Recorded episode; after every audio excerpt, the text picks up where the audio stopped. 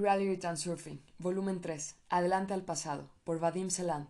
Índice, lo que más nos impactó del espacio de las variantes primer tomo de la trilogía Reality Transurfing. Introducción. Capítulo 1. Energía. Energía vital. Estrés y relajación. Vampiros energéticos. Capa protectora. Incrementar el nivel de tu energía. Energía de la intención. El paso de la intención. Péndulos de la enfermedad. Resumen. Capítulo 2. Frailing. Intención de las relaciones. Corriente de las relaciones. Sintonización con el fraile. Energía de las relaciones. Indulgencia. En busca de trabajo. Resumen. Capítulo 3. Coordinación. Laberinto de la inseguridad. Coordinación de la importancia. Batalla con el espantajo de arcilla. Detener la batalla. Liberación. Extracto del capítulo 2. Péndulos. Extracto del capítulo 3. Ola de la suerte. Extracto del capítulo 4. Equilibrio. Tomo 2. El susurro de las estrellas de madrugada. Extracto del capítulo 1. Intención. Extracto del capítulo 2. Diapositivas. Extracto del capítulo 4. Objetivos y puertas. Coordinación de la intención. Las manzanas caen al cielo. Resumen. Capítulo 4. Adelante al pasado. Transacción. Matices de los decorados. Deslizamiento. Resumen. Capítulo 5. Cartas desde el pasado. Rachas negras. Juego de las parejas. Caridad. Conocimiento esotérico. Cómo recuperar al ser amado. Intención. Potenciales de la importancia. Inversión de la realidad. Capítulo 6. Conclusión.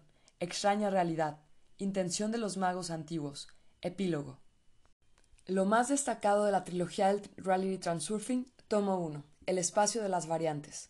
A menudo yo, como la mayoría de los demás, intentaba reclamar a este mundo lo que supuestamente me correspondía. En respuesta, el mundo me daba la espalda con indiferencia. Los consejeros experimentados me decían que el mundo no cede porque sí. Hay que conquistarlo. Entonces intentaba luchar contra él, pero no llegaba a conseguir nada, solo agotarme. Y también para estos casos, los consejeros tenían preparada la respuesta. Primero cámbiate a ti mismo y luego exige del mundo lo que quieras. Entonces intentaba luchar contra mí mismo. Resultó más difícil aún. El transurfing es un modo de elegir el propio destino, literalmente como si fuera un producto en el supermercado, y eso es lo que pretendo, contarte lo que todo esto significa. Sabrás por qué las manzanas pueden caer al cielo, qué significa el susurro de las estrellas de madrugada y muchas otras cosas extraordinarias. El ser humano, privado de la buena suerte, se lamenta de su destino. ¿Por qué la vida es tan injusta? Uno lo tiene todo de sobra, el otro siempre tiene necesidad de todo. ¿Por qué esta desigualdad? ¿Por qué la vida que no tiene límites en su variedad impone restricciones a cierto grupo de la gente? ¿De qué son culpables aquellos que son menos afortunados? Es entonces cuando aparecen teorías de toda clase, y otra vez hallamos nuevas explicaciones del tipo ¿Quieres ser feliz? Sé feliz. El hombre parece estar de acuerdo, pero al mismo tiempo le resulta embarazoso celebrar la gris realidad. ¿Será cierto que él no tiene derecho de querer algo más? ¿Para qué obligarse a estar alegre? Es lo mismo que obligarse a quererse a sí mismo. Pero en las profundidades de su alma el hombre no llega a comprender por qué tiene que obligarse a perdonar a aquellos a los que odia y a amar a los que le dejan indiferente. ¿Para qué le sirve? Si eres así de pobre, enfermo, feo, infeliz, significa que la culpa es tuya. Tú mismo eres imperfecto y, por lo tanto, estás obligado a cambiar. El hombre se encuentra ante el hecho de que él, desde el principio, representa una aglomeración de defectos y vicios, sobre los cuales tiene que trabajar duro. Qué imagen tan triste, ¿verdad? Resulta que si un hombre no tuvo la suerte de nacer rico y feliz desde el principio, entonces su destino es bien llevar humildemente su cruz o bien consagrar toda su vida a la lucha. No es muy grato para el alma celebrar ese tipo de vida. ¿Será cierto que en toda esta desolación no hay ningún rayo de esperanza? Aún así, hay salida, el transurfing. No te apresures a agitar las manos con desencanto y exclamar que están intentando encajarte otra quimera habitual.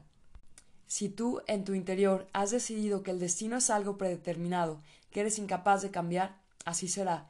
En este caso tú, por voluntad propia, te entregas a las manos ajenas, de quien quiera que sean, y te conviertes en un barquito que está a merced de las olas. En cambio, si consideras que tú mismo creas tu destino, en este caso asumes conscientemente la responsabilidad de todo lo que te ocurre en la vida, luchas contra las olas intentando manejar tu barquito.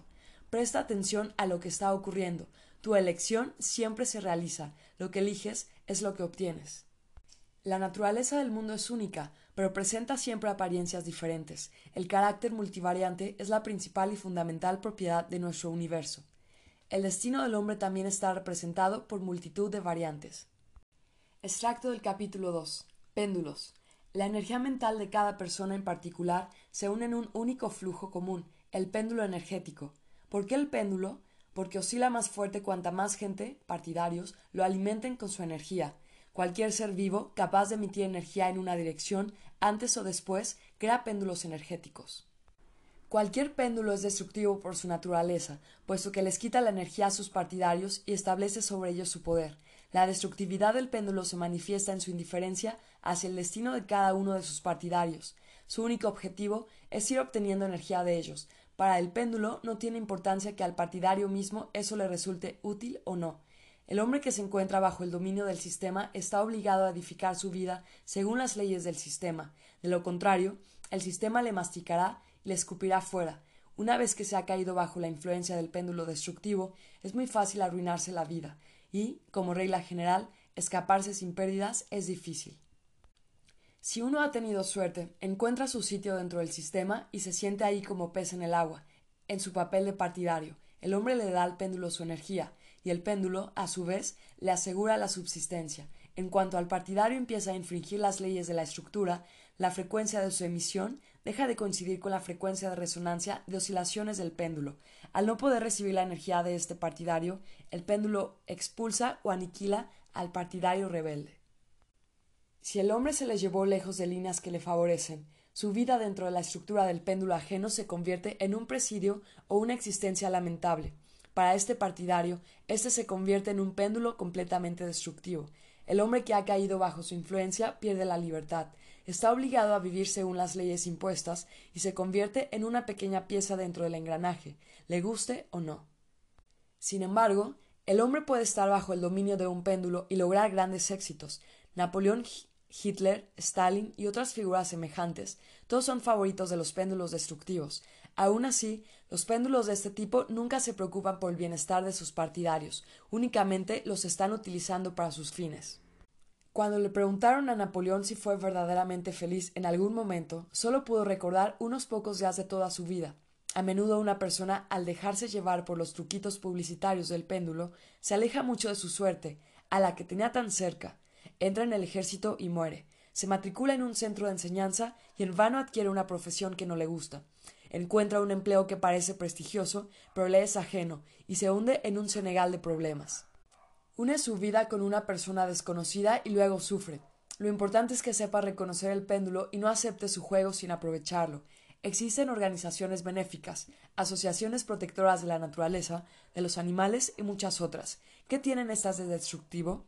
Para ti en particular, lo quieras o no, que los péndulos destructivos se alimentan de tu energía. Y no les importa ni tu bienestar ni tu felicidad. Te invitan a ser misericordioso con los demás, pero se mantienen indiferentes respecto a ti. Si eso te conviene y te sientes verdaderamente feliz realizando este tipo de trabajo, se puede decir que has descubierto tu vocación y encontrado tu péndulo. Pero en eso tendrás que ser muy sincero contigo mismo. ¿No llevas la máscara de bienhechor? ¿De verdad estás dando tu energía y tu dinero para el bien de los demás o solo juegas a la beneficencia para así parecer mejor? Pero, ¿para qué te estoy contando todo eso? Para explicarte lo que significa elegir el destino y cómo hay que hacerlo. Ten paciencia, querido lector. No todo es tan fácil, pero poco a poco la situación empezará a aclararse. Por muy justificativas que sean las consignas con las que se encubren las guerras y las revoluciones, su esencia siempre es la misma, una lucha de los péndulos por los partidarios. Las formas de batallas pueden ser diferentes, pero el único objetivo siempre es conquistar el mayor número posible de partidarios. Los nuevos miembros son una necesidad vital para el péndulo. Si estos, sin estos se detendrá por lo que la batalla de los péndulos es una lucha por la existencia natural e inevitable. En cuanto una persona se sintoniza con la frecuencia del péndulo, a nivel de energía surge interacción entre esa persona y el péndulo. Surge una especie de apoderamiento, un lazo con conexión inversa. Uno de los métodos preferidos de un péndulo para obtener el acceso a tu energía es sacarte del equilibrio. Al desviarte del equilibrio empiezas a balancearte en la frecuencia del péndulo y de este modo lo oscilas a él. El sentimiento de culpabilidad también es uno de los canales más amplios por los que el péndulo extrae la energía de ti. Si la culpa es tuya, harás lo que yo te diga, dice. Vivir con una sensación de culpa es muy incómodo, por lo que las personas intentan librarse de ella. Pero ¿de qué manera? Sufrir un castigo o pagar la culpa con el propio trabajo. Tanto una cosa como la otra suponen sumisión, obediencia y trabajo de los pensamientos en una dirección determinada. El hombre puede ser consciente de que los pensamientos negativos no conducen a nada bueno. No obstante, por costumbre comete los mismos viejos errores. De esta manera, las costumbres frecuentemente crean problemas y obligan a actuar de modo ineficaz. Librarse de estos hábitos resulta muy difícil. Todas esas costumbres son una ilusión del confort. El hombre confía más en lo que conoce desde siempre. ¿Será posible para el hombre deshacerse de la influencia del péndulo? Sucede con frecuencia que si alguien subleva y se alza abiertamente contra el péndulo avasallador, en tal duelo, el hombre siempre sufre la derrota. El péndulo puede ser vencido solo por otro péndulo. Si desobedece y empieza la lucha, solo perderá la energía y en el mejor de los casos será arrojado fuera de las bandas del sistema. En el peor, será aplastado. El partidario que se atreve a infringir las, las reglas establecidas por el péndulo se proclama fuera de la ley. La culpa no consiste en el acto en sí, sino en que el partidario se insubordinó, lo cual significa que dejó de suministrar energía al péndulo. ¿Por qué a la cabeza agachada no la corta la espada? porque el hombre que aceptó la culpa está totalmente dispuesto a someterse al poder del péndulo. Le importa solo el restablecimiento del control perdido. Los auténticos motivos de un péndulo normalmente se enmascaran con los principios morales. Al parecer, el arrepentido del hecho no es tan malvado. Puedes distinguir fácilmente por ti mismo dónde está actuando el principio moral y dónde se afectan los intereses del sistema si recuerdas siempre qué es lo que representan los péndulos en sí y cuáles son sus verdaderos objetivos. Cuanto más fuerte sea tu deseo de evitar algo, más posibilidades tienes de obtenerlo. Luchar activamente contra lo que no quieres significa poner todos tus esfuerzos para que ocurra eso en tu vida. Para trasladarse a las líneas indeseables de la vida ni siquiera es necesario emprender ninguna acción. Apenas dejes que lo indeseado entre en ti, te compenetres con la aversión y empieces a mimar ese sentimiento, lo indeseado se materializará en tu vida sin falta. El único método de evitar lo indeseado en tu vida es librarse de la influencia del péndulo que se apoderó de tu energía mental. No tienes derecho ni a juzgar ni a cambiar nada en este mundo. Tienes que aceptar todo como si fueran los cuadros de la exposición, te guste o no. En una exposición pueden exponerse muchos cuadros que te parezcan poco atrayentes. Sin embargo, no se te pasa por la cabeza exigir que se los quite de ahí. Después de haber aceptado el derecho del péndulo a existir, tienes derecho de abandonarlo y no dejarte influenciar. Lo importante es no luchar con el péndulo, no censurarlo, no perder los nervios, pues todo eso significará tu participación en el juego. Al contrario, debes aceptarlo tranquilamente como algo debido, como un mal inevitable y después retirarte. Al expresar el rechazo de cualquier manera, das la energía al péndulo. Antes de llegar a comprender lo que significa elegir, tienes que aprender a negar. Normalmente, las personas no imaginan con claridad qué es lo que quieren, pero todos saben con exactitud qué es lo que no quieren. En el intento de librarse de las cosas o sucesos indeseables, la mayoría actúa de manera que todo le resulte justo al revés. Para negar es necesario aceptar. La palabra aceptar aquí no significa estar dispuesto a recibir o conformarse, sino es reconocer el derecho de existir y, por tanto, indiferentemente pasar por alto. Aceptar y soltar significa dejar que lo indeseable pase a través de ti y despedirlo diciéndole adiós y hasta nunca. ¿Cuál es, entonces, la defensa contra el péndulo? El vacío. Si soy vacío, no tengo con qué se me pueda enganchar. No entro en el juego del péndulo, pero tampoco intento defenderme de él. Simplemente lo ignoro. La energía del péndulo pasa volando sin tan siquiera rozarme y se dispersa en el espacio. El juego del péndulo ni me preocupa ni me molesta. Respecto a él, soy vacío. Si te molesta alguien, intenta probar en él el modelo del péndulo destructivo. Seguramente le sentará bien. Si no puedes detener al cataplasma, en tal caso, simplemente no contestes a sus provocaciones, ignóralas. Él no te dejará en paz mientras no dejes de darle tu energía. Y la energía se la estás dando tanto de modo directo, entrando en disputa con él, como de modo indirecto, odiándole en silencio. Dejar de dar energía significa no pensar en esa persona en absoluto, quitarle de tu cabeza. Decide simplemente para tus adentros, que te den morcilla, y éste abandonará tu vida. La costumbre de reaccionar de modo negativo a las circunstancias enojosas es la palanca de arranque del mecanismo por el cual un péndulo se apodera de tu energía mental. Esta costumbre irá desapareciendo si juegas a un juego peculiar, donde con intención harás los siguientes cambios miedo, seguridad, melancolía, entusiasmo, indignación, indiferencia, irritación, alegría. Intenta reaccionar, aunque sea ante los pequeños disgustos, de forma inadecuada. ¿Qué puedes perder? Para cualquier problema difícil existen soluciones fáciles. La clave de solución de cualquier problema siempre se halla en la superficie. La cuestión es solo cómo darse cuenta de ello. El péndulo que ha creado este problema te impedirá que la veas. Cualquier persona a lo largo de su vida tropieza continuamente con dificultades de todo tipo, sobre todo si es algo nuevo y desconocido, y como consecuencia, cada uno tiene la costumbre bien arraigada de recibir los problemas con recelo, a veces incluso con un miedo respetuoso. Al mismo tiempo, el hombre siempre duda de su capacidad de superar dificultades, y como resultado, la propensión a enfrentar los problemas con recelo se convierte en un hilo de marioneta. Los péndulos no son el mal absoluto para el hombre, si éste actúa conscientemente. Nada puede estar totalmente libre de ellos. La cuestión es solo saber cómo no dejar influenciarse por los péndulos y utilizarlos conscientemente en interés propio, el transurfing te ofrece los métodos concretos para hacerlo. Son los péndulos los que, al fin y al cabo, convierten los sueños del hombre en realidad. Extracto del capítulo 3. Ola de la suerte. Cada uno tiene sus olas de éxito. La ola de la suerte es una formación temporal, pero no se apodera de la energía ajena, por lo que al fin se extingue como las olas marinas que se rompen contra la orilla. Puede parecer que la ola va y viene. La ola de la suerte existe en el espacio de las variantes de modo fijo, en calidad de acumulación de líneas favorables. Eres tú quien desplazándose por las líneas de la vida encuentras esta heterogeneidad como una ola y la atrapas dejándola entrar en tu vida o te alejas de ella arrastrado por los péndulos. Si agradeces ahora todo lo que tienes, si sientes amor por todo lo que te rodea y te ayuda a vivir, emites energía positiva. Entonces, si quieres, podrás contar por completo con que tus circunstancias mejoren. Siempre hay cosas y situaciones que dominan nuestros pensamientos. Nuestros pensamientos siempre vuelven a nosotros como un boomerang.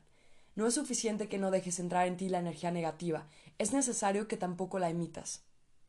Si dejas que entre en ti la energía negativa, tendrás disgustos en tu vida. Emites energía negativa y esta volverá a ti como un boomerang, bajo la forma de nuevos problemas.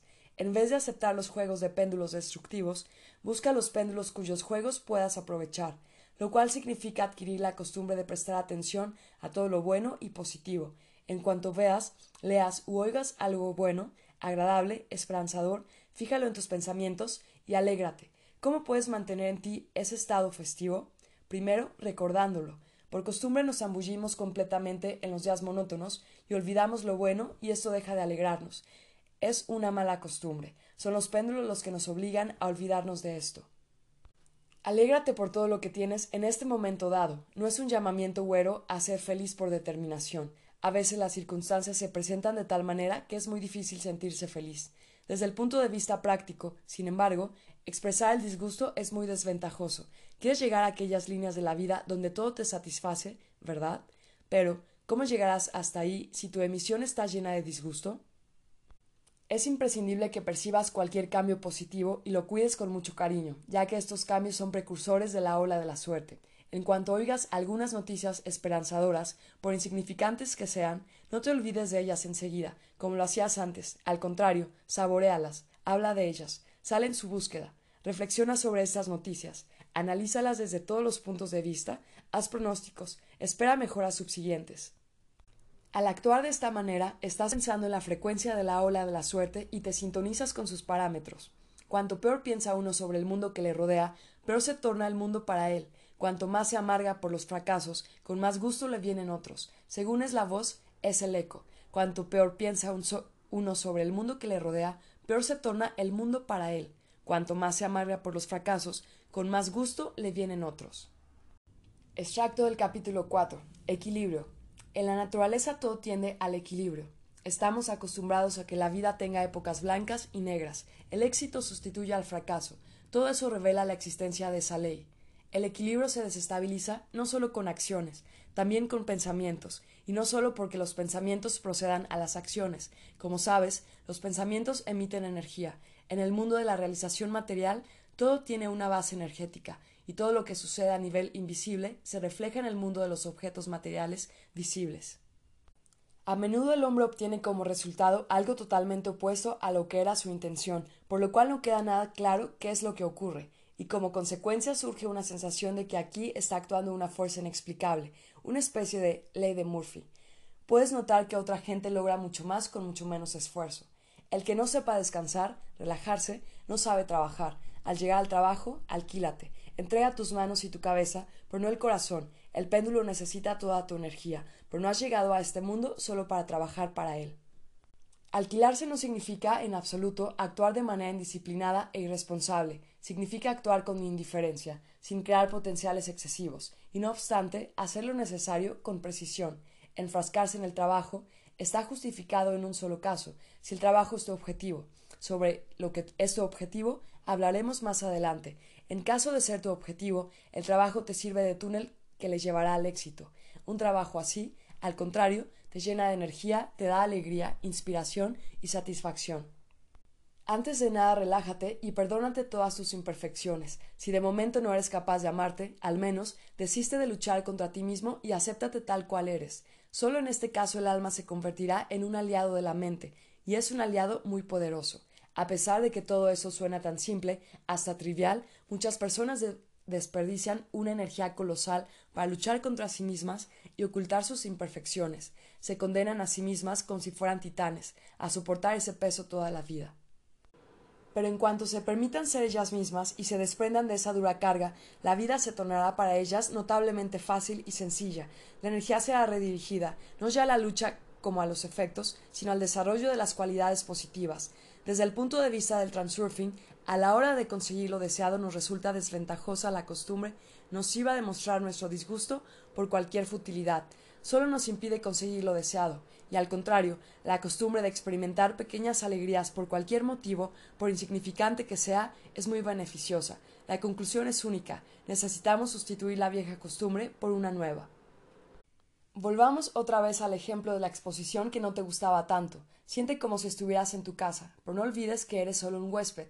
Nadie tiene derecho de juzgar, pero cada uno tiene derecho a elegir. Al péndulo le conviene que expreses activamente tu descontento. Por tanto, te será más provechoso retirarte simplemente y elegir otra exposición. Preveo la pregunta ¿y si no tengo a dónde ir? Fueron los péndulos los que te inculcaron esa confusión. Este libro se dedica precisamente a ese tema, cómo librarse de la falsa limitación. Una idealización del mundo es el lado inverso del descontento. Lo vemos todo color de rosa y muchas cosas parecen mejores de lo que son en realidad. Como ya sabes, si parece que en algún lugar haya algo cuando en realidad no lo hay, en tal caso surge el potencial excesivo. Idealizar significa sobreestimar, subir al pedestal, adorar, crear un ídolo. El amor que crea y dirige el mundo se distingue de la idealización en que en el fondo es por muy paradójicamente que suene, impasible. El amor absoluto es un sentimiento sin derecho de posesión, admiración sin adoración. En otras palabras, no causa relaciones de dependencia entre el que ama el objeto de su amor. Esta fórmula tan simple te ayudará a determinar dónde acaba el sentimiento y comienza la idealización.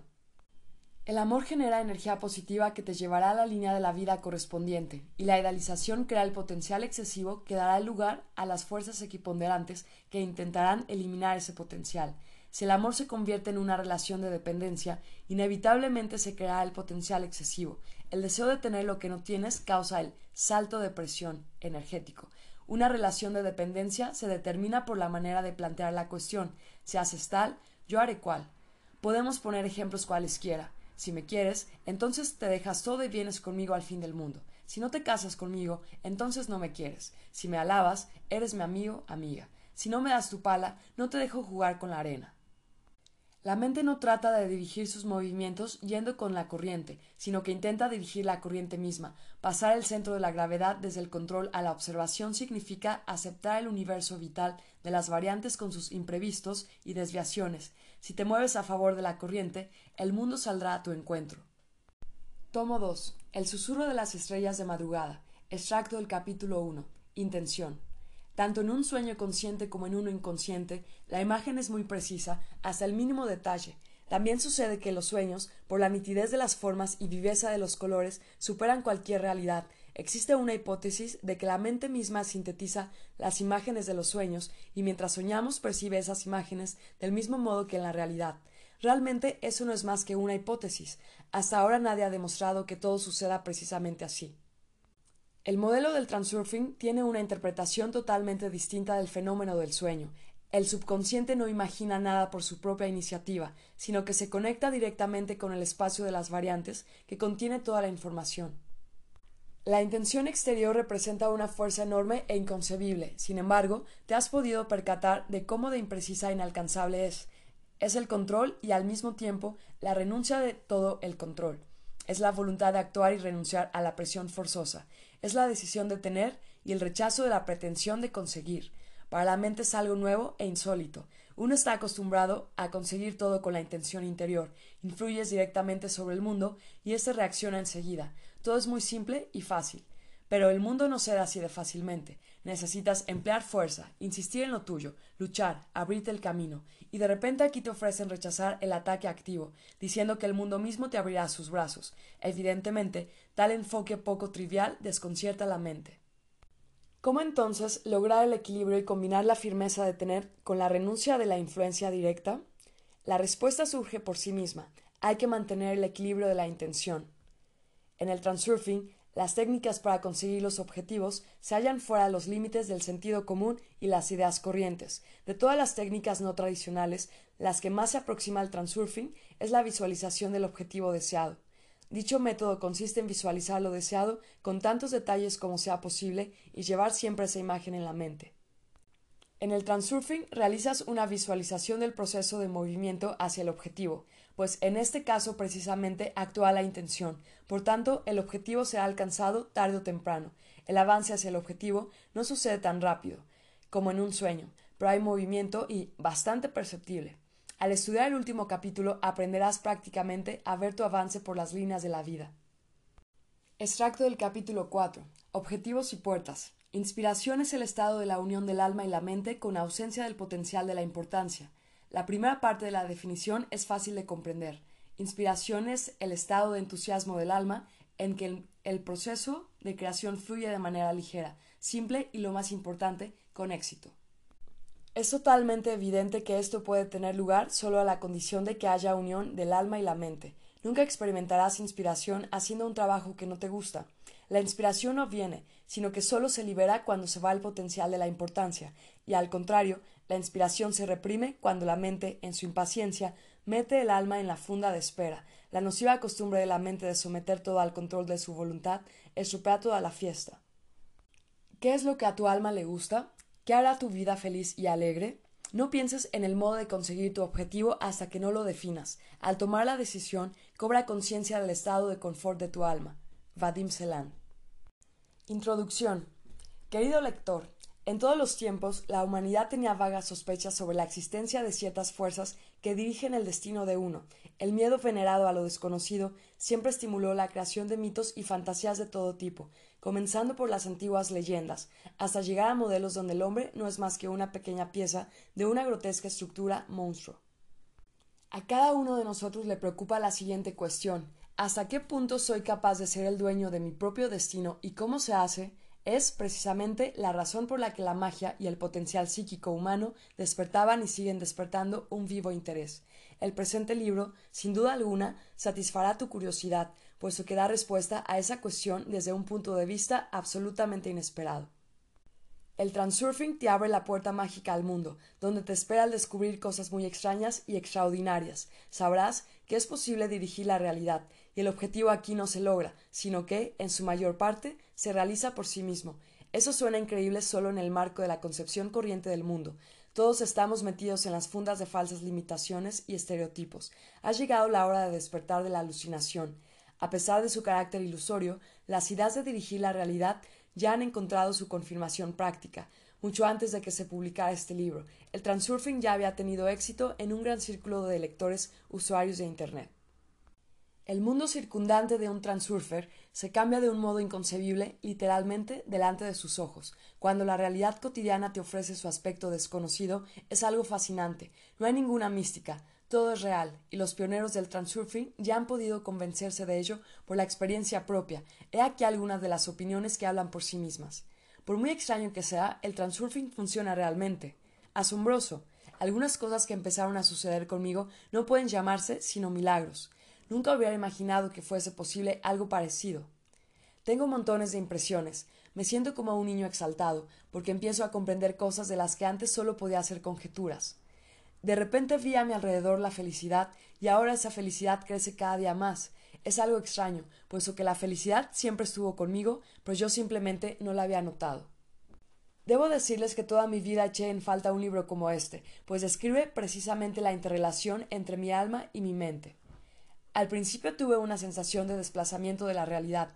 Yo ya no existía, sino que estaba dentro de un flujo de energía irradiado por las palabras, el sentido, no soy capaz de explicarlo, y luego es como si un golpe te expulsara hacia la superficie y durante un tiempo no entiendes nada de nada. Todos los asuntos de mi vida han empezado a resolverse suavemente, todo se arregla y se pone en su sitio. Magnífico. Me faltan palabras para describir el estado en que me hallo últimamente. Estas son solo una aproximación. Silencio, tranquilidad, felicidad. Eso funciona de verdad. Todo lo demás no importa. Capítulo 1. Energía. Para practicar transurfing necesitas tener una buena salud y un nivel de energía suficientemente alto. En este capítulo encontrarás recomendaciones simples y eficaces para aumentar tu vigor y subir la energía vital hasta el nivel debido. Para lograrlo no necesitas en absoluto desmadejarte con entrenamientos ni dietas, ni forzarte de ninguna otra manera. No luches por tu salud ni ahorres energía, deja que la salud y la energía entren en ti. Energía vital. Para que la práctica del transurfing sea eficaz, necesitas gozar de buena salud y energía vital lo bastante potente. Supongamos que quieres contar ya con bastante buena salud, pero quizá no sepas simplemente cómo se siente una persona realmente sana.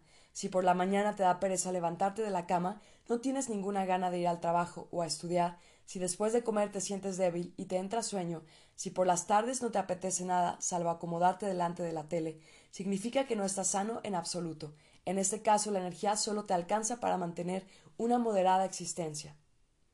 Al quitarte de encima la carga de los potenciales excesivos y librarte de los péndulos, has obtenido bastante energía adicional que antes gastabas en vano. Pero la energía nunca sobra. Más adelante en este capítulo encontrarás recomendaciones sobre cómo es posible elevar tu energía vital a un nivel aún más alto. Por energía vital entenderemos tu capacidad de asimilar y utilizar la energía. En el organismo humano podemos distinguir convencionalmente sus dos formas, fisiológica y libre. La energía fisiológica se obtiene como resultado de la digestión de los alimentos. La libre es energía del cosmos que atraviesa el cuerpo humano. Juntas forman nuestra capa energética. La energía humana se consume en cumplir las funciones físicas, también se irradia al espacio circundante. En el mundo hay una infinita cantidad de energía del cosmos, sin embargo, el hombre es capaz de asimilar solo una minúscula parte de ella. La energía cósmica atraviesa el cuerpo humano en dos direcciones. El primer flujo, que corre de abajo arriba, se sitúa a dos centímetros y medio por delante de la columna vertebral en los hombres y a cinco centímetros en las mujeres. El segundo flujo, de arriba abajo, pasa casi justo por la espina dorsal.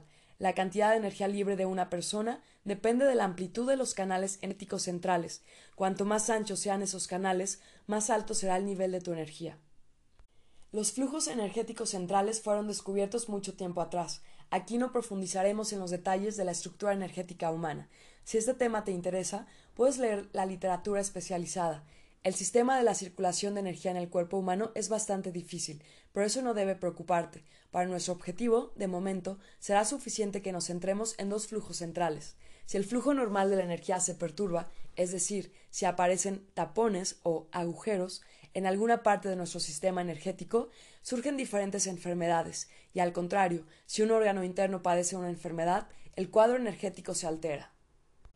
Es difícil trazar un límite exacto que indique dónde la alteración en la circulación de la energía la provoca una causa fisiológica, como por ejemplo un alto nivel de toxinas acumuladas en el cuerpo, y dónde la alteración en el flujo de energía causa la disfunción del organismo. La acupuntura, la acupresión y otros métodos semejantes pueden restablecer la circulación normal de la energía. Como consecuencia, desaparecerán las enfermedades originadas por la alteración de la circulación energética, pero eso solo causa un efecto temporal. Para que todo sea normal, es imprescindible cuidar tanto el cuerpo físico como el cuerpo sutil. La energía vital está estrechamente vinculada con el estado de los músculos corporales. Los músculos tensos dificultan el movimiento normal de los flujos invisibles y ocasionan interferencias en tu emisión energética. Una persona muy tensa por dentro puede unirse a un grupo libre y relajado, y sin decir palabra cambia el estado anímico general, como si la tensión se suspendiese en el aire. Es así como la gente, sin darse cuenta, percibe la energía negativa. La tensión crea heterogeneidad en el campo energético común y provoca la aparición de fuerzas equiponderantes. El equilibrio puede establecerse ya reduciendo la energía a un denominador común, ya extinguiendo el potencial surgido con energía de signo contrario. Por ejemplo, si la compañía empieza a gastarle bromas a ese hombre demasiado cohibido. Tu estado de ánimo y tu vitalidad están relacionados directamente con tu energía vital.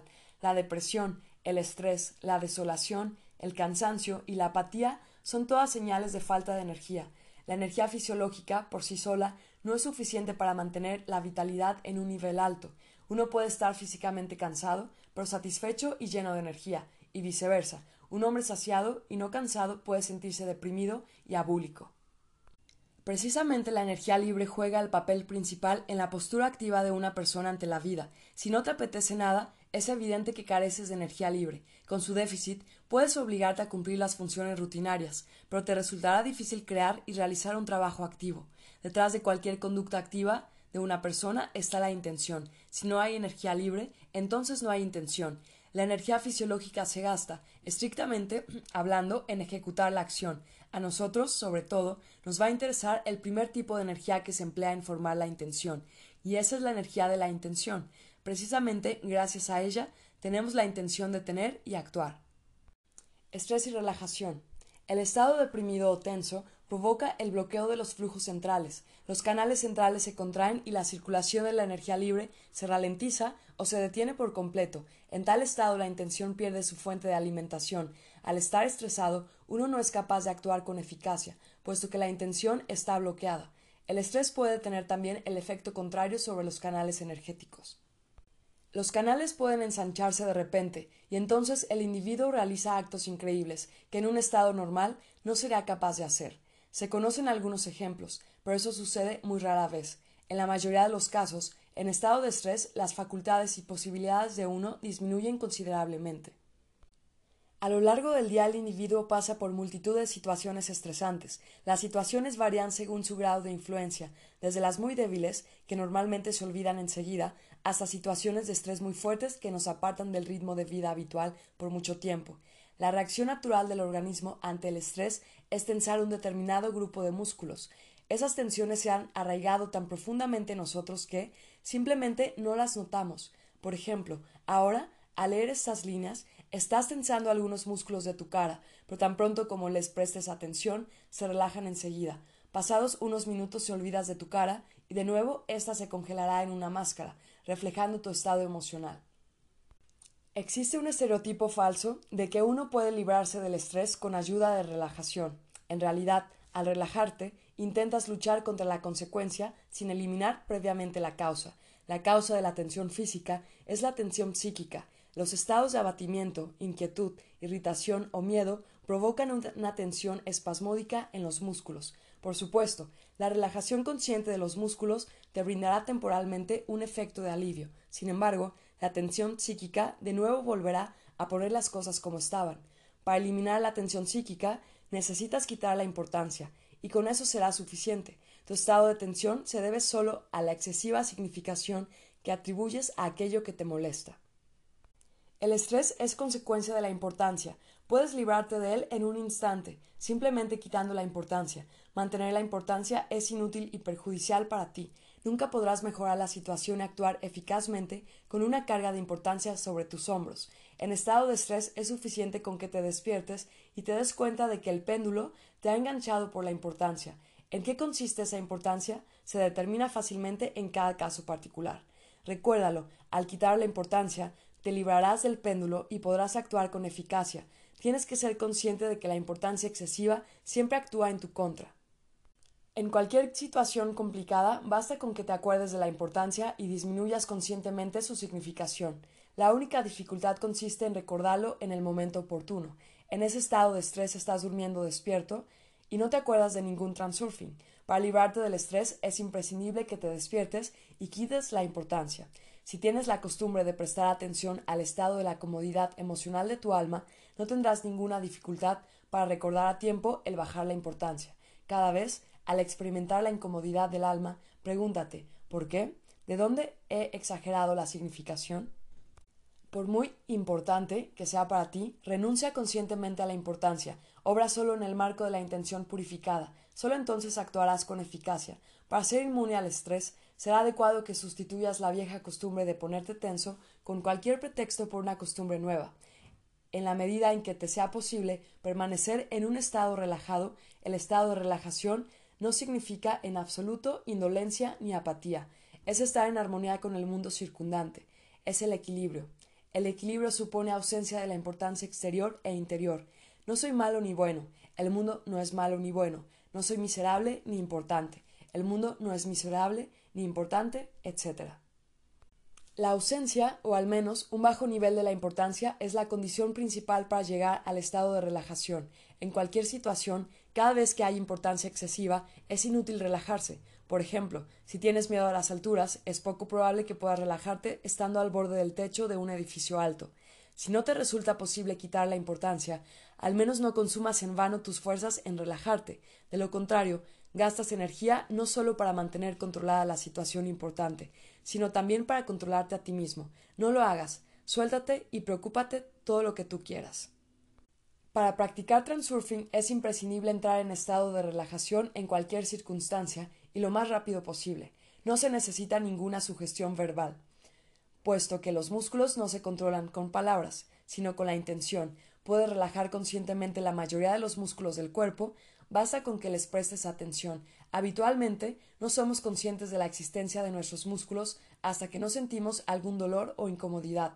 Por tanto, sería suficiente con deslizar la mirada interior por todo el cuerpo y quitar todas las tensiones una por una. No obstante, existen algunos grupos de músculos que han perdido la costumbre de obedecer a la intención. Eso se debe al estilo inactivo de la vida moderna. Por ejemplo, es difícil manejar conscientemente los músculos de la espalda, por ende, con la edad empezamos a tener dolores de espalda. Por muy trivial que suene, los ejercicios regulares, sobre todo para esos músculos, son absolutamente necesarios. Y bien, el procedimiento consiste en lo siguiente. Sin prisa, pero rápidamente, desliza la mirada interior por todo el cuerpo y quita todas las tensiones. Presta atención al mismo tiempo a toda la superficie de tu cuerpo. Imagina que tu piel es una capa que empieza de repente a calentarse por dentro. Concentra tu atención en la superficie de tu cuerpo.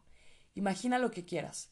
Tu piel se calienta o sientes un hormigueo por todo el cuerpo o la descargas de energía. Lo importante es que sientas que tienes piel. Ahora siente que la energía se iriza por toda la superficie de tu cuerpo como si fueran manchas de color en una pompa de jabón. En este momento eres una parte del universo y estás en equilibrio con él. No es necesario que intentes lograr sensaciones especiales. Cada uno siente las cosas a su manera. No necesitas esforzarte en absoluto. Hazlo como si nada, pero con decisión. La sensación integral de la superficie de tu cuerpo con los visos de la energía es, precisamente, el estado de relajación, equilibrio y unidad con el mundo que te rodea. Tras varios intentos lograrás instantáneamente esa sensación y pronto te resultará tan fácil entrar en estado de relajación como cruzar los brazos sobre el pecho. Vampiros energéticos. Todos estamos nadando en el océano de energía, pero conseguir esa energía no es tan fácil, puesto que su distribución respecto a los humanos no está diferenciada. Para obtenerla de forma consciente, uno debe ensanchar intencionadamente sus canales energéticos y dirigir hacia ahí conscientemente el flujo de la energía. Por ejemplo, bebes el agua de forma consciente y a propósito, pero no eres capaz, ni con la misma sensación clara, de dejar entrar en ti la energía. En principio, una persona tiene posibilidad de recargar intencionadamente sus pilas del universo, pero esa capacidad se encuentra en un estado embrionario. Resulta mucho más fácil obtener la energía ajena, ya asimilada, es lo que aprovechan los así llamados vampiros energéticos. Tal energía se asimila muy fácilmente, puesto que tiene la frecuencia determinada. Para conseguir energía ajena, basta solo con sintonizarse con esa frecuencia. De la misma manera, el circuito oscilante de una radio no capta todas las ondas radioeléctricas, sino solo aquellas a las que está sintonizado. Los vampiros se alimentan de la energía ajena ya asimilada. Para eso se sintonizan con la frecuencia de emisión de esa energía. El vampiro se sintoniza con la frecuencia de su víctima a nivel subconsciente. En apariencia, este proceso puede revelarse de diferentes modos. Se acerca, meloso, con cualquier pregunta insignificante. Mira importuno a los ojos de su víctima, intenta tocarla, retener su mano, fastidia con sus conversaciones, es capaz de amoldarse al carácter y temperamento de su víctima. A grandes rasgos, trata de meterse en el alma e intenta tantear el fraile de su víctima. Es el tipo de vampiro meloso. Como regla general, es un buen psicólogo, una persona sociable, pero no encantadora, más bien latosa hasta el hartazgo, y es lo que se percibe enseguida aunque el vampiro es bien consciente de su impertinencia y, en la medida de lo posible, intenta disimularla. El otro tipo de vampiros es el de los manipuladores. Un manipulador, como es sabido, juega con el sentimiento de culpa de una persona. Tal vampiro busca subconscientemente a personas que estén potencialmente dispuestas a someterse al juicio ajeno o a pedir consejos a alguien cuando están en apuros. Una persona con un mínimo complejo de culpabilidad también busca inconscientemente a alguien a quien le juzgue e indulte en el acto. Las personas que necesitan apoyo y consejos son aquellos que dudan de las propias convicciones y se entregan al juicio ajeno. De esta manera, el vampiro y el donante se encuentran mutuamente y cada uno recibe lo que necesita. El manipulador se sintoniza con facilidad con la frecuencia de su víctima. El mecanismo que está detrás de eso es muy simple. Solo se necesita mencionar de paso el problema que intenta al otro, quien enseguida se abre y entrega su energía por su propia iniciativa. El tercer tipo de vampiros es más brutal y agresivo, es el provocador. Un vampiro así, sin pensarlo mucho, se lanza enseguida al ataque e intenta desequilibrar a su víctima. Como actúan los provocadores, lo sabes de sobra. Para eso se utiliza cualquier medio posible, comenzando por una burla disimulada y terminando con el acoso brutal. Lo principal es que el donante pierda los estribos, y cuál sea su reacción, una grosería como respuesta, irritación, indignación, miedo, aversión, no importa, todo sirve. La conversión del hombre en vampiro energético es inconsciente. Igual de inconscientemente trata de aprovecharse de la energía ajena. A lo largo de su vida se percata de las situaciones que le satisfacen y llenan de energía, y luego intenta repetir inconscientemente la experiencia obtenida. Después de una sesión el donante del vampiro se siente exhausto. Si después de tratar con una persona sientes agobio, desolación, debilidad o temblores, significa que se le han aprovechado de ti. Sin embargo, son los péndulos los que quitan a la gente la parte leónida de la energía libre. ¿Cómo lo hacen? Ya lo sabes. Los péndulos obtienen energía por el canal de la importancia. A diferencia de un vampiro, que actúa durante un tiempo breve, el péndulo puede chupar energía constantemente, mientras el hombre transmita su emisión en la frecuencia de ese péndulo. La potencia de esa emisión es proporcional a la importancia. Cuando algo te inquieta y oprime, tu energía vital está debilitada. Intuitivamente, a nivel de energía, lo sienten las personas de tu entorno y los animales. Eso significa que la conciencia y la seguridad en ti mismo se te han aflojado. Entre todos los transeúntes en la calle, un perro te elegirá precisamente a ti para ladrarte. Una gitana puede pegarse a ti y sacarte el dinero engañándote. Un vampiro energético puede recibir una buena parte de tu energía. Puedes fácilmente encontrarte implicado en una situación problemática. No hay que ver en cada persona a un posible vampiro energético. Al preocuparte por eso, ya estás abriendo el acceso a tu campo energético. Para protegerte de la influencia indeseable, necesitas fortalecer tu capa energética, cuidar el nivel de la importancia y desarrollar tu conciencia. El estado consciente te permitirá darte cuenta, en el momento oportuno, de que intentan involucrarte en un juego o trampa. El bajo nivel de la importancia dificultará la sintonización con tu frecuencia. Sobre todo, es imprescindible que prestes atención a cualquier mínimo indicio de que existe un sentimiento de culpa. Si estoy vacío, no hay por dónde engancharme. El manipulador, después de hacer un par de intentos inútiles, te dejará en paz, y la capa energética resistente te servirá de segura defensa contra cualquier intrusión. Capa protectora. Cada individuo está rodeado por una capa energética invisible. Una persona corriente no es capaz de sentirla, pero puede imaginarla. Siente toda la superficie de tu cuerpo, como lo sientes cuando te sumerges en una bañera de agua caliente. No digo que lo intentes, solo hazlo. Cuando no intentas, sino que haces, eso funciona de inmediato. No necesitas entrenarte. La energía se extiende como una lenta ola desde el centro de tu cuerpo, sale a la superficie y se convierte en una esfera. Imagínate envuelto en esta esfera. Eso es tu capa energética. No importa si no puedes sentirla de verdad. Solo con tu imaginación ya das el primer paso para controlar la capa. con el tiempo también vendrá la sensación real. Las personas con facultades extrasensoriales desarrolladas son capaces de ver tanto la capa misma como todos los defectos en ella. Cada uno de nosotros tiene capacidades extrasensoriales desde el nacimiento, pero no las utiliza. Por ende, permanecen en estado inactivo. Puedes activarlas ya entrándote durante mucho tiempo, ya en un abrir y cerrar de ojos. Solo es cuestión de la fuerza de la intención. Por supuesto, es bastante difícil obtener tal intención, pero para nuestro objetivo sería suficiente con recuperar el estado saludable de nuestra capa energética. Una capa débil no tiene defensa contra la intrusión violenta. Es posible desarrollar y mantener el sistema de tu energía vital haciendo los ejercicios especiales con regularidad. Es muy fácil y nos lleva mucho tiempo. Ponte de pie como te sea cómodo, sin crear tensión en los músculos. Inspira e imagina un flujo energético que sale de la tierra. Entra en tu cuerpo por la zona del perineo, se desplaza a lo largo de la columna vertebral, aproximadamente a la distancia arriba indicada, sale por la coronilla y se pierde en el cielo.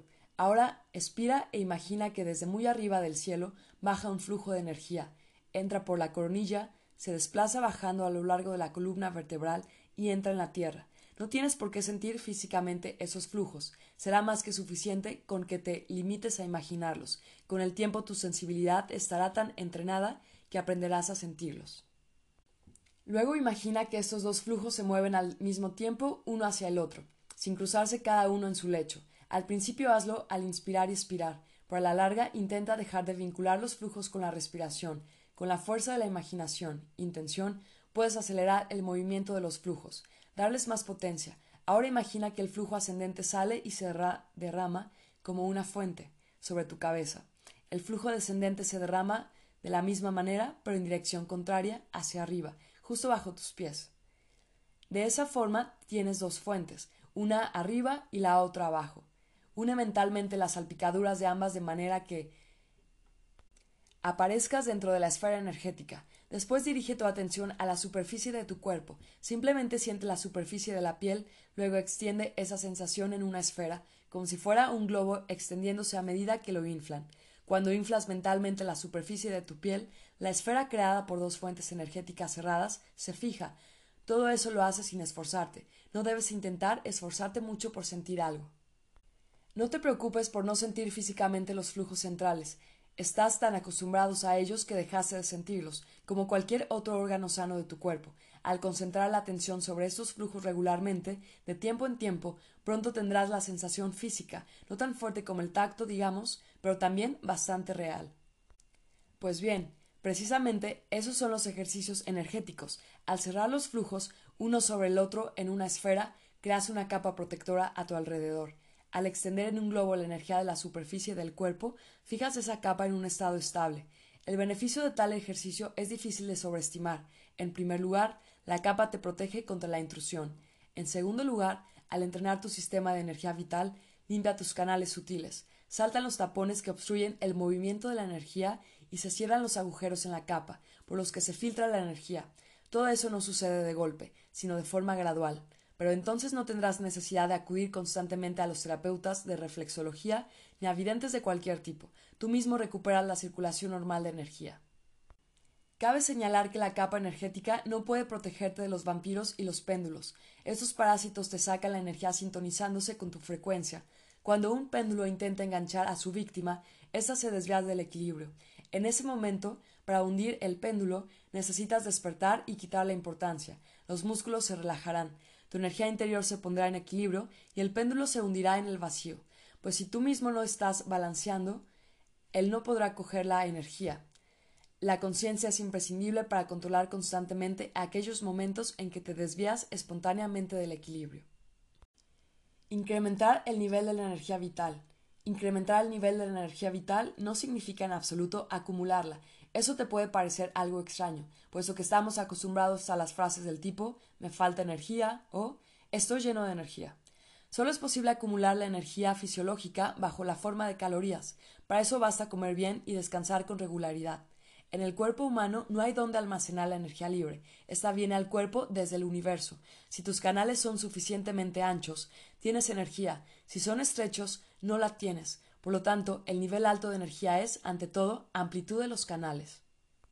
En cualquier punto siempre hay energía libre en cantidades ilimitadas. Coge toda la que puedas llevar. Es necesario aprender a dejar entrar la energía en el cuerpo y sentirte parte del universo.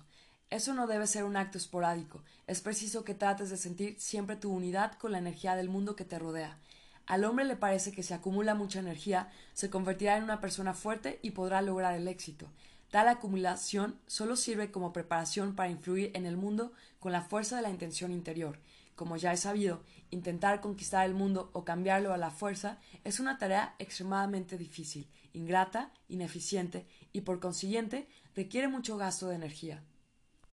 Al interactuar con el mundo por la fuerza de la intención interior, el hombre se cree más de lo que es. En realidad, él es solo una gota en el océano. La intención exterior no cambia el mundo ni lucha contra él. Ella solo escoge en este mundo lo que es preciso. En la tienda del espacio de las variantes, la intención exterior no tiene necesidad de regatear por el producto ni quitarlo a los vendedores. Para trabajar con la intención exterior no hace falta acumular energía. La hay de sobra en cualquier parte. Hablando literalmente, estamos nadando en ella. Acumular energía es lo mismo que nadar en un lago y tener de reserva la boca llena de agua. No intentes acumular la energía, Permítele atravesarte libremente a modo de dos flujos circulando en ambas direcciones.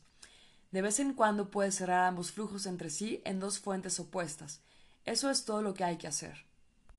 En vez de procurar convertirte en una concentración de energía, imagínate como si fueras una gota en el océano, admítelo y siente que eres un todo único con el universo, que eres una parte de él. Entonces toda la energía estará a tu disposición, no concentres la energía dentro de ti, sino únete con la energía del universo, expande tu esfera energética y disuélvela en el espacio circundante, sin olvidar por eso que eres una partícula separada. Entonces, con un solo movimiento del dedo meñique de la intención exterior, en cierto intervalo de tiempo, harás lo que con la fuerza de la intención interior es imposible lograr nunca. Me refiero a conseguir tu objetivo, no a la intención interior de dar un puñetazo en la cara de alguien. De hecho, las necesidades pasajeras puedes satisfacerlas solo con la fuerza de la intención interior. Habrá energía libre en cantidades suficientes si tus canales energéticos no son demasiado estrechos. El estrechamiento de los canales energéticos puede producirse por dos razones, por la intoxicación del organismo y por el estado permanente de estrés. En un organismo lleno de toxinas, la energía no puede circular libremente. En estados de estrés, los canales se estrechan más aún. Los cortos ramalazos de subida de energía normalmente dan lugar a largos bajones. En tales periodos la persona, en vez de llevar una vida plena y activa, arrastra una existencia lamentable. Con el tiempo los canales energéticos se atrofian cada vez más. Eso se debe a que, con la edad, el hombre deja de desarrollarse, entra en un ritmo de vida mesurado y prácticamente deja de trabajar con los canales. El entrenamiento de los canales solo se hace cuando uno se ve obligado a utilizar la intención al máximo. Al lograr objetivos de vital importancia, el individuo estimula de ese modo la intención y, por consiguiente, los canales. En cuanto las principales cimas estén conquistadas, el listón de la intención empieza a bajar poco a poco. Entonces llegan los tiempos en que, por la tarde, y no solo por la tarde, quieres una sola cosa, desparramarte en el sillón delante de la tele. Los canales energéticos son estrechos, no hay energía de la intención, y en vez de ser una fuente de alegría, la vida se convierte para ti en una carga. Por suerte, todo se puede arreglar fácilmente. Para eso no necesitas obligar a tu intención a conquistar las cimas nuevas. Los canales energéticos se entrenan bien con los ejercicios energéticos, pero será mucho mejor si, en la medida de lo posible, llevaras siempre contigo la sensación de los canales centrales y el cuerpo sutil. Esa sensación tiene una serie de ventajas. Te encuentras en armonía y equilibrio con el mundo que te rodea. Estás muy atento a los cambios de tu alrededor y te mueves con éxito según la corriente. Estás conectado al campo de la información, la fuente ilimitada de la creatividad. Obtienes acceso a la energía del cosmos. Transmites una emisión armoniosa que crea a tu alrededor un oasis de éxito y bienestar. Pero lo importante es que estás actuando en el límite de la unidad entre el alma y la mente, es decir, próximo a la intención exterior. De esa manera tu capacidad de manejar la intención exterior se desarrolla, lo que significa que tus deseos empiezan a cumplirse con más facilidad y rapidez. Será suficiente de cuando en cuando, a lo largo del día, encender las fuentes de los flujos energéticos e intentar fortalecerlos mentalmente, pero sin empeño ni mucho esfuerzo. Si al hacer el ejercicio sientes cierta pesadez en la cabeza, significa que la fuerza del flujo ascendente supera la del flujo descendente. En este caso tienes que concentrar la atención en el flujo descendente y reforzarlo un poco. Los flujos deben estar en equilibrio, de modo que el punto central se sitúe aproximadamente en el centro de tu cuerpo. Desde este punto, dirige mentalmente la emisión por toda tu esfera energética. Con eso aumenta la sensación del cuerpo sutil. De esta manera debes obtener la sensación íntegra de ambos flujos ascendente y descendente unida a la sensación de tu cuerpo energético. Si concentras la atención en el flujo descendente, tu centro energético se desplazará hacia abajo. Si al contrario, si te concentras en el flujo ascendente, la energía se acumulará en la parte superior del cuerpo.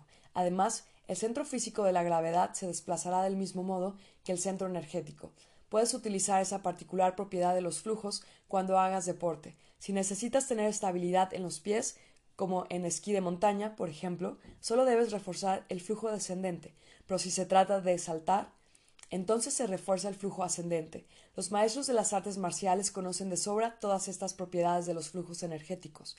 Hay algunos especialistas a los que les resulta prácticamente imposible mover cuando están concentrados en el flujo descendente, y viceversa. Si el maestro está concentrado en el flujo ascendente, es capaz de realizar saltos increíbles.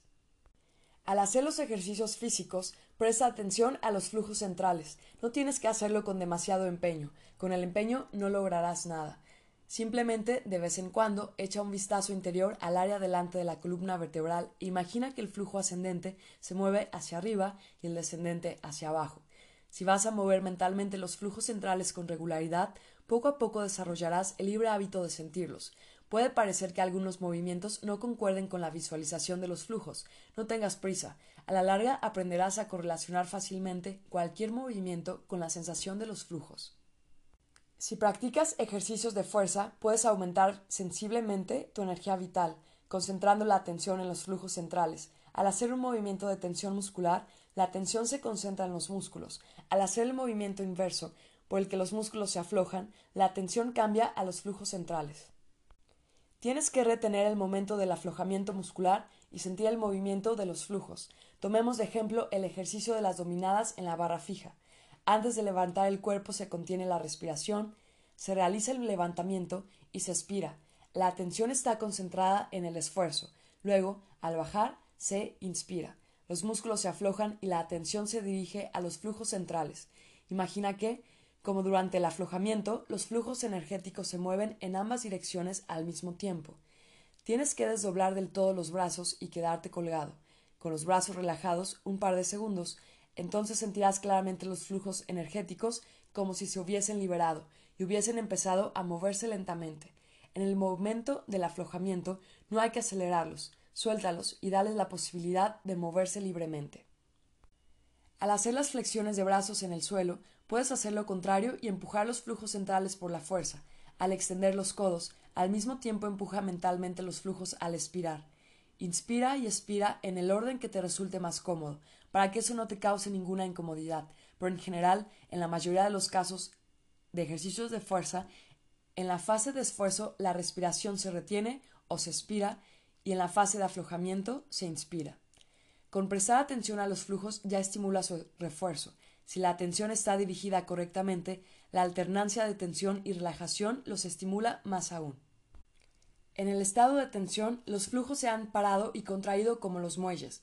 Durante el aflojamiento los muelles se enderezan y la fuerza de los flujos se aumenta. Después de la tensión, la energía acumulada y comprimida se libera y literalmente se abre paso por los canales centrales. El aumento del nivel de energía vital en tu cuerpo no solo aumentará tu tono vital, sino que también hará de ti una figura más influyente. Tu emisión tendrá más consideración. Eso te será de mucha utilidad cuando necesites influir sobre alguien o convencerle de algo. También se conocen métodos agresivos de la influencia energética sobre el próximo, pero esos métodos van contra el principio del transurfing, según el cual no tienes derecho de cambiar, solo puedes elegir. No hay que luchar contra el mundo circundante ni presionarlo es un modo muy poco eficaz para alcanzar los objetivos. Como ya sabes, el mundo, como regla general, ante cualquier presión, responde con lo mismo. Cuanto más alta sea tu energía vital, tanto mejor te tratará a la gente, puesto que subconscientemente ellos sienten tu energía e incluso la consumen en cierto grado, pero la gente normal no tiene por propósito alimentarse de tu energía, como lo hacen los péndulos. Es como si los otros estuvieran bañándose en tu energía vital si ésta se desbordase en abundancia de tus fuentes. Al ofrecer a otros la energía que te sobre, logra su simpatía, pues la gente está tan acostumbrada a suministrar energía a los péndulos que se alegra siempre por una fuente que se la proporciona a ellos. A tales fuentes pertenecen las así llamadas personas magnéticas o carismáticas. De ellos dicen que tienen un encanto inexplicable, que poseen algún magnetismo, y no es de extrañar. ¿Qué te produce más simpatía? ¿Un charco con agua estancada o un manantial con agua pura? No te preocupes si la gente consume tu energía. Este pequeño exceso de energía que les estás dando solo ultrará en tu beneficio. Supongamos que te espera un encuentro muy significativo. Renuncia a la importancia y activa tus flujos centrales. Déjalos borbotar. Necesitarás muchas menos palabras inteligentes y argumentos convincentes. Simplemente activa tus fuentes. Al atraer la energía libre y dejarla pasar a través de ti, la regalas a las personas de tu alrededor. Ellas lo sentirán subconscientemente y, sin darse cuenta, se llenarán de simpatía hacia ti, solo que, para esa gente, el secreto de tu encanto seguirá siendo un misterio. Energía de la intención. Como lo mencionamos ya, la energía entra en el cuerpo humano en forma de flujos centrales, se modula por los pensamientos y, al salir, adquiere parámetros que corresponden a esos pensamientos. La energía modulada se superpone al sector apropiado en el espacio de las variantes, lo que produce la realización material de la variante. La modulación tiene lugar solo si el alma y la mente están unidas. En caso contrario, la energía mental se asemeja a las interferencias de un radioreceptor. Con la fuerza de la intención interior puedes realizar acciones elementales en el mundo material. Sin embargo, la posibilidad potencial se materializa en el espacio de las variantes solo con la fuerza de la intención exterior. La intención exterior surge cuando el alma y la mente están unidas en sus aspiraciones. La fuerza de la intención exterior es proporcional al nivel de tu energía vital. La intención exterior es la determinación absoluta en combinación con el alto nivel del potencial energético. El nivel de la energía vital aumenta al entrenar los canales centrales y con la limpieza del organismo, pero el transurfing tiene un método excelente más, que te ayudará a ensanchar los canales. Es el método de la visualización del proceso. Para aumentar la energía de la intención se necesita la intención misma. Puedes proponerte la siguiente orientación. Mis canales se ensanchan y la energía de la intención aumenta. Al hacer los ejercicios, visualiza este proceso. Como debes de recordar, la esencia del proceso de la visualización está en la constatación del siguiente hecho. Hoy es mejor que ayer y mañana será mejor que hoy. Al poner en marcha las fuentes energéticas, repite mentalmente la confirmación de que tu energía de la intención aumenta cada vez más. De esta manera la intención se mantendrá a sí misma e irá aumentando el nivel de tu energía vital. No olvides que la intención de aumentar el campo energético debe estar purificada de los potenciales del deseo y la importancia, el fervor y la diligencia de tus esfuerzos por fortalecer los flujos energéticos causarán el efecto contrario, la obstrucción de los canales. Cualquier fervor y diligencia crean potencial excesivo, puesto que así atribuyes demasiada importancia a la consecución del objetivo. La intención no es diligencia, sino concentración. Solo tiene sentido concentrarse en el proceso.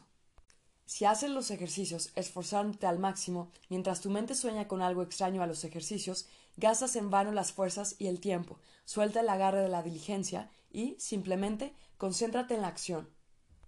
El paso de la intención. Imagina que a un recién nacido normal y corriente le colocaron en una sociedad en la que la gente tarda de envejecer y vive, digamos, hasta 300 años. ¿Cuántos años crees a este niño?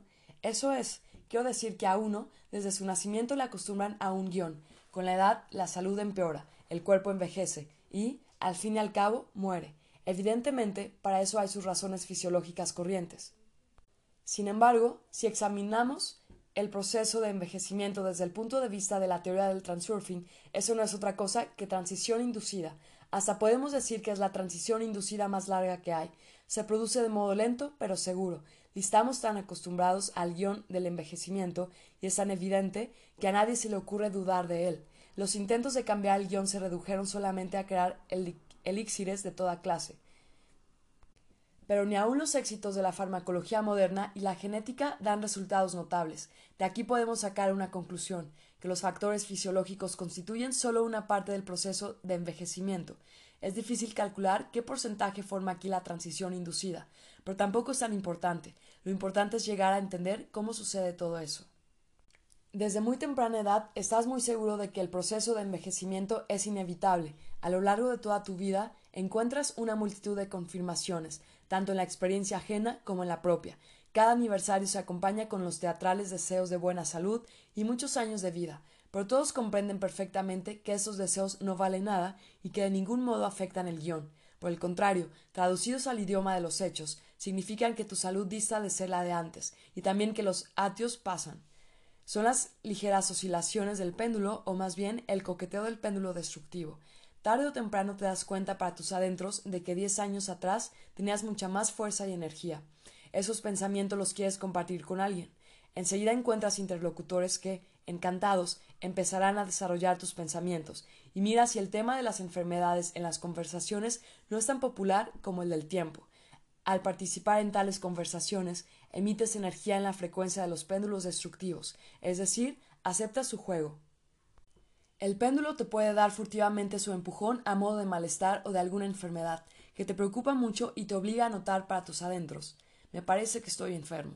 Esa es tu respuesta en la frecuencia de oscilación del péndulo. Él recibe energía y te empuja de nuevo. El dolor aumenta. Vas al médico. Ese confirma tu enfermedad. El proceso sigue desarrollándose. El péndulo recibe energía y oscila cada vez más. Cuando llega la crisis, el péndulo ya ha recibido toda tu energía, te deja en paz y te mejoras, al menos si la transición inducida no ha arrojado a su víctima a la línea de la vida donde es minusválido. La pregunta razonable ¿qué sucede? es que no debemos ir al médico ni tomar medicamentos y tenemos que descuidar por completo todas las enfermedades que uno padece. No, renunciar al tratamiento de una enfermedad ya avanzada no es la solución para el juego, sino una negligencia irresponsable. Me refiero a no permitir que te involucren en el juego. Puedes preguntar a un compañero de trabajo ¿Cómo es que no viniste? La respuesta siempre será estaba enfermo. Presta atención, no estaba curándome, sino estaba enfermo.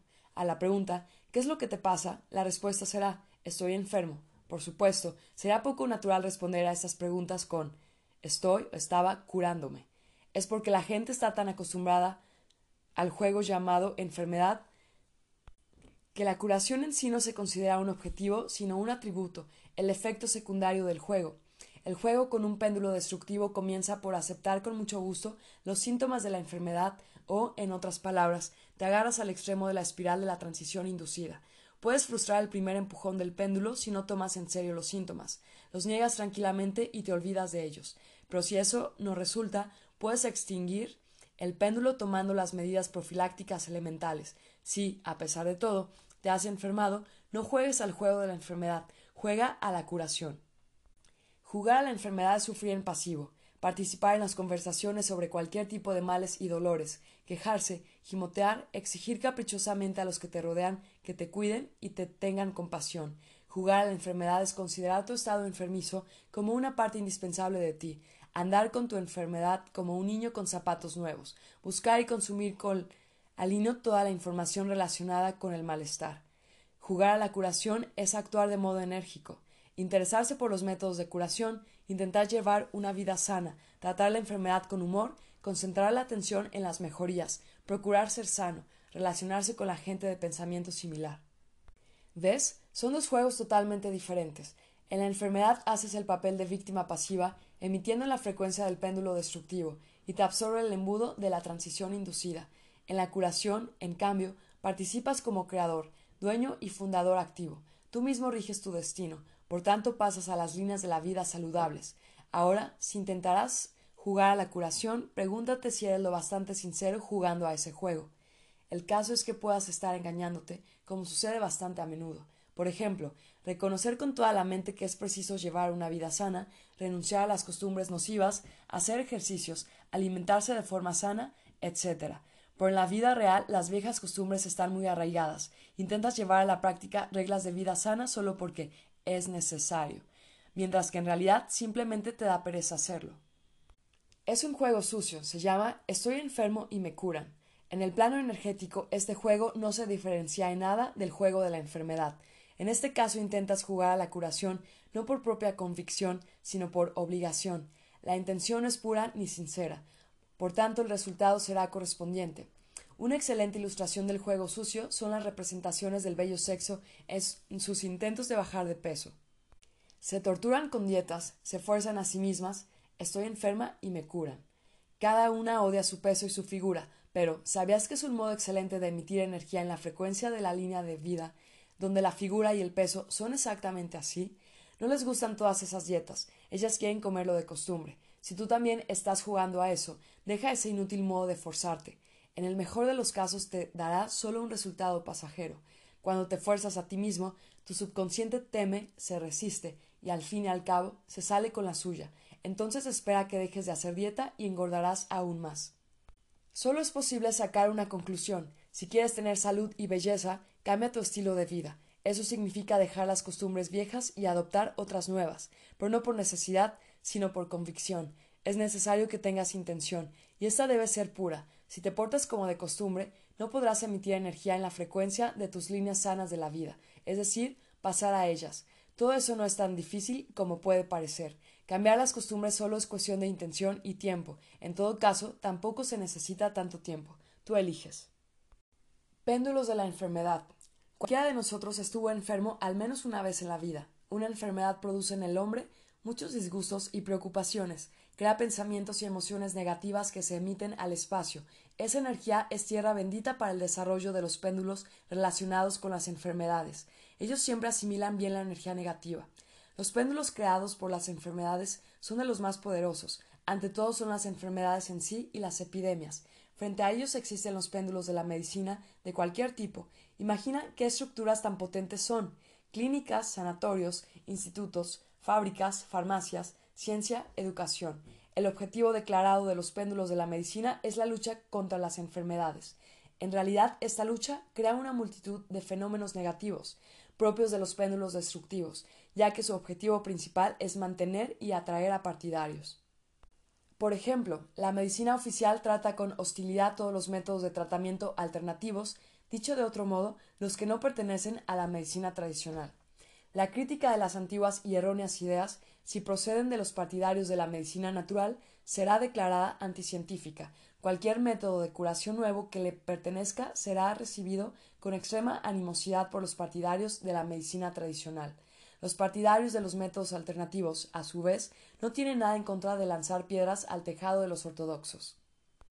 Un individuo que esté bajo influencia de los péndulos de las enfermedades o de la medicina no puede recuperar el estado físico de su juventud, aquella época de su vida en que las cuestiones de salud apenas le podían preocupar, no les daba importancia y simplemente no prestaba atención a su salud, puesto que nada le molestaba. Como consecuencia, la emisión energética no incluía las frecuencias de los péndulos de las enfermedades.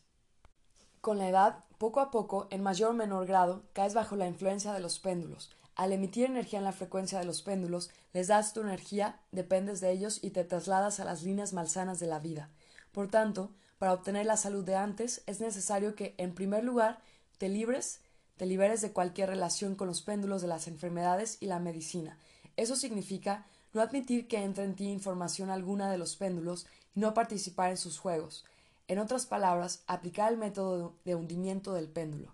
Pero si tienes alguna enfermedad que te preocupe en serio, debes jugar al juego de la curación y cuidar tu cuerpo. En este caso, ese será el método de extinción.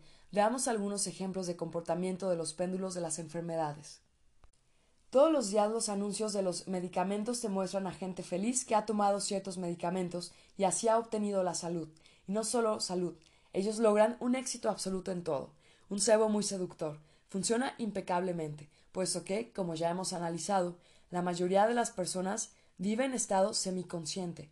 En tu mente se instala un programa, ve a la farmacia, toma los medicamentos y obtén el premio, el resultado absolutamente feliz en todos tus asuntos. Pero esta no es la parte más terrible. Hay otro programa oculto, más profundo, que se esconde detrás de esa publicidad. Piensa, como regla general, los anuncios muestran a gente normal, atractiva, hasta próspera. ¿Acaso eres peor? Toda esta gente tiene alguna enfermedad, aunque se recuperen rápido después de tomar medicamentos. Y tú eres igual. A todos nosotros se nos inculca, en la conciencia y el subconsciente, el hecho de que todos somos propensos a las enfermedades. Estamos enfermos o pronto lo estaremos, y la mayoría acepta estas reglas del juego. Y esa no es la cara proclamada del péndulo destructivo, sino la auténtica. Su objetivo no es curar al individuo de las enfermedades, sino convertirlo en partidario, es decir, inculcarle que está enfermo y debe tomar medicamentos. Otro método curioso para atraer partidarios, las previsiones de tiempo desfavorable. Como base de argumentación se toma la información sobre tempestades magnéticas, fluctuación de la presión atmosférica y otros factores desfavorables. Toma nota de que todos estos fenómenos, en un grado u otro, ocurren prácticamente todos los días. Partiendo de estos datos se hace el pronóstico. ¿Quiénes y con qué enfermedades pasarán malos ratos hoy o mañana? Hace gracia escuchar un par de veces cómo el péndulo casi se atraganta, enumerando enfermedades de todo género y sus inevitables consecuencias para quienes los padecen. Pero luego quedas horrorizado. ¿Te imaginas qué programa tan destructivo se imbuye en la conciencia de las personas ya enfermas? Tras haber escuchado algo semejante, uno puede pensar que lo mejor es no salir nunca de casa o meterse directamente en el cajón. Por supuesto, las condiciones meteorológicas desfavorables afectan tu estado físico, pero ¿para qué disponerse a eso desde el principio? Y eso que es mucha la gente, sobre todo entre los mayores, que prestan oídos a esos desbordes del péndulo y se programan anticipadamente enfermedades y agravamientos de sus dolencias, como si se tratase de una sentencia, Semejantes pronósticos son un ejemplo de la descarada y cínica pretensión del péndulo de someter a las personas bajo su voluntad. Y por último, un argumento muy clásico, conversaciones sobre la salud con familiares y conocidos. Como regla general, nunca se habla de cómo fortalecer la salud, sino sobre las enfermedades y su curación. Uno describe con entusiasmo cómo se atiende todas sus pupas, mientras que el otro gime cumplidamente en respuesta. Sí, dice, la vejez gozo no es. Los participantes de tal conversación emiten activamente energía en la frecuencia de los péndulos de las enfermedades. Esa energía es tan contagiosa como los gérmenes patógenos. Evita semejantes relaciones, de lo contrario, ni siquiera tú mismo te darás cuenta de cómo pasas a la frecuencia de emisión de la enfermedad. Es muy fácil identificar el péndulo de la enfermedad. Él te atrae con información sobre enfermedades y su tratamiento. Si decides ignorar esa información, en otras palabras, si te desentiendes de esa información y no la tomas en serio, el péndulo se quedará confuso y te dejará en paz. Es su hundimiento. Si recibes esa información con burlas y una risa sana, el péndulo, horrorizado, huirá de ti a toda prisa. Eso será su extinción. Al apartarte de los péndulos de las enfermedades obtendrás plena libertad, la cual no podrá durar mucho. Así está organizado el hombre, que necesita ser partidario de algún péndulo, de modo que corres el riesgo de caer de nuevo bajo su influencia. Tarde o temprano, para que eso no te pase, necesitas salir del estado suspendido uniéndote a los péndulos de la sanación. Ellos se encargarán de todo lo relacionado con el fortalecimiento del cuerpo y el espíritu. Hazte partidario de un estilo de vida saludable y comprenderás que, en comparación con la triste y penosa lucha contra las enfermedades, es algo alegre y fascinante. Es completamente evidente que, si uno se ocupa de tener buena salud, emite energía en la frecuencia de las líneas saludables y, por tanto, no le queda tiempo para enfermarse. Así, como ves, existen dos estilos de vida totalmente opuestos la curación de las enfermedades y cuidado de la salud. Está claro que respecto de las enfermedades, el primer estilo tiene que ver con la intención interior y el segundo con la exterior. Tú mismo eliges tu estilo de vida. Resumen. La energía fisiológica se consume en la realización, propiamente dicha, de una acción. La intención se forma a cuenta de la energía libre. La energía libre atraviesa el cuerpo en modo de dos flujos contrarios. En estado de estrés, la energía de la intención se bloquea. Para librarte del estrés necesitas despertar y quitar la importancia. Si te resulta imposible quitar la importancia, no debes malgastar fuerzas en intentar relajarte. Al hacer los ejercicios energéticos estás fortaleciendo la capa energética. No acumules energía, déjala pasar libremente a través de tu cuerpo. Un alto nivel de energía vital significa tener anchos los canales energéticos. Los canales energéticos se entrenan muy bien con los ejercicios energéticos. La limpieza del organismo ensancha notablemente los canales energéticos. La intención interior es enfermarse y curarse. La intención exterior es llevar un estilo de vida saludable. Bajo ningún concepto aceptes los juegos de los péndulos destructivos de las enfermedades. Al hacer los ejercicios físicos, presta atención a los flujos centrales. La intención es la diligencia, sino la concentración.